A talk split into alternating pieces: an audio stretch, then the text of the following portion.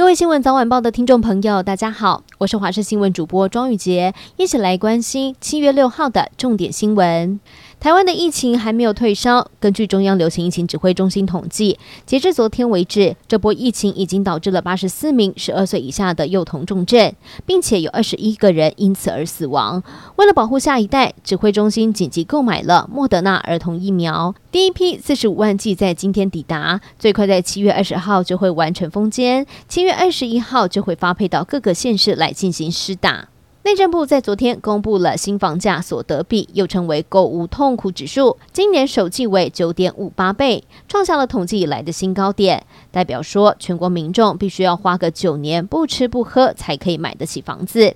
而指数最高的是落在台北市的十六点二二倍，新北市也高达了十二点八五倍，显示出现在台北居大不易的现象，还是民众心中的痛。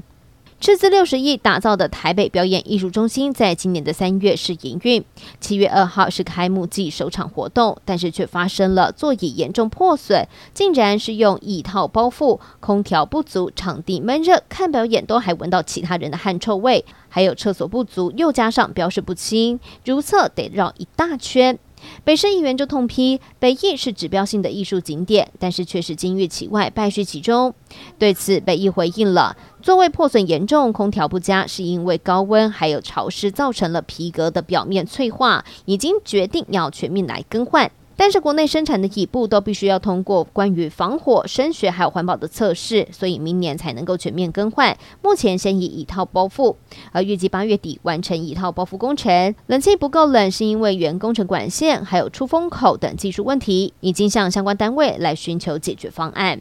观光局在上半年停办的旅行社办理银发族国旅团补助重新公告上路了，即日起补助旅行社办理国内旅游团，每一位银发族旅客每日最高五百元，每一团补助总额最高不超过一万五千元，而每一个旅行社每一年以补助十团为限。知情的官员表示，这对刺激英法族参加国旅团确实有诱因。国内十大死因超过半数跟慢性病有关，而代谢症候群是慢性病的主因。根据国建署的统计，四十岁以上的民众有超过百分之三十七是有代谢症候群，还有七十一万人是三高的候选人。卫福部长陈时中昨天跟国健署宣布启动代谢症候群防治计划，透过医师订定健康管理计划，改善症状，避免慢性病的发生。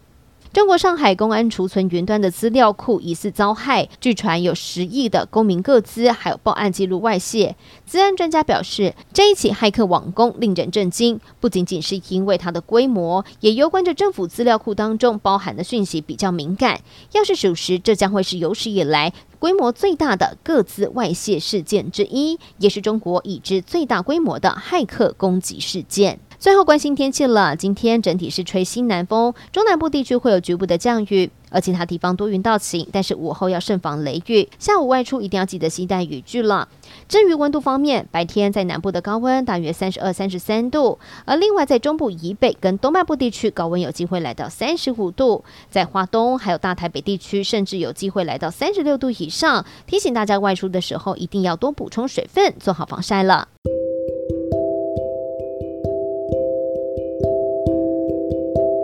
以上就是这一节的新闻内容，非常感谢您的收听，我们下次再会。